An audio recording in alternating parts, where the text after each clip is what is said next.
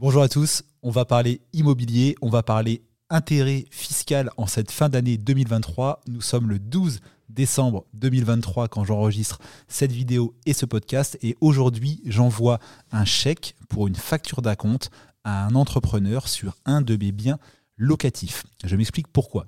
Ceux qui me suivent sur les réseaux savent mon intérêt pour la location nue, la location traditionnelle et notamment la réalisation d'importants travaux qui peuvent mener au déficit foncier. Et je fais donc du coup tous les ans une analyse de ma fiscalité en fin d'année, septembre-octobre. Là, je m'y suis pris un petit peu tard, euh, je l'ai fait plutôt en novembre, pour voir un petit peu où je vais concernant les loyers encaissés et où j'en suis concernant mes charges habituelles.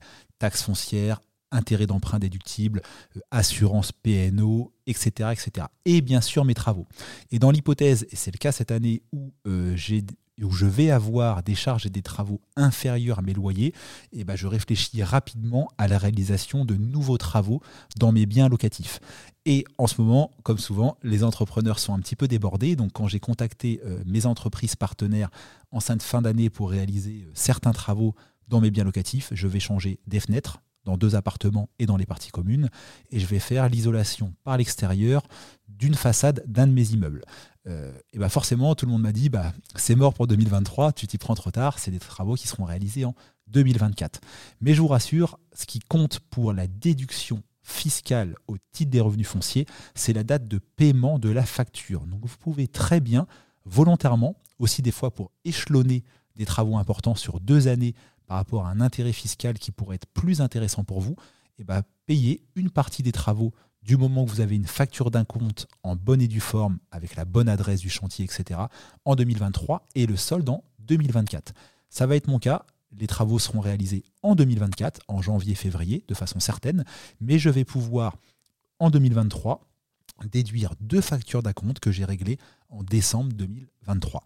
Vraiment un point important, ce qui compte, c'est pas la date de réalisation des travaux, ce qui compte, c'est pas non plus la date d'édition de la facture par l'entrepreneur. Ce qui compte en cas de contrôle, c'est la date de sortie du paiement. Dans mon cas de figure, j'ai donc demandé à mes partenaires bah, de méditer euh, les factures d'acompte en 2023, de bien encaisser en 2023, avant le 31 décembre, les deux chèques que je vais leur envoyer et de réaliser tranquillement en début d'année 2024 les travaux et je quittancerai le solde à la fin. Donc je vous partage cette petite astuce. Il n'est pas encore trop tard, même s'il va pas falloir tarder, pour réfléchir à des travaux que vous réaliserez en 2024, mais sur lesquels vous pouvez verser encore en 2023 un acompte. C'est bien sûr une astuce 100% légale, vous pouvez vérifier dans le BOFIP des impôts, euh, et qui vous permet bah, soit encore une fois de bénéficier d'un avantage fiscal pour l'année prochaine, ou soit pour retenir ce conseil-là pour plus tard. Et euh, parfois, on a besoin de faire beaucoup de travaux sur une même année, et des fois, on a besoin de les faire pour des raisons techniques, parce que le locataire, etc.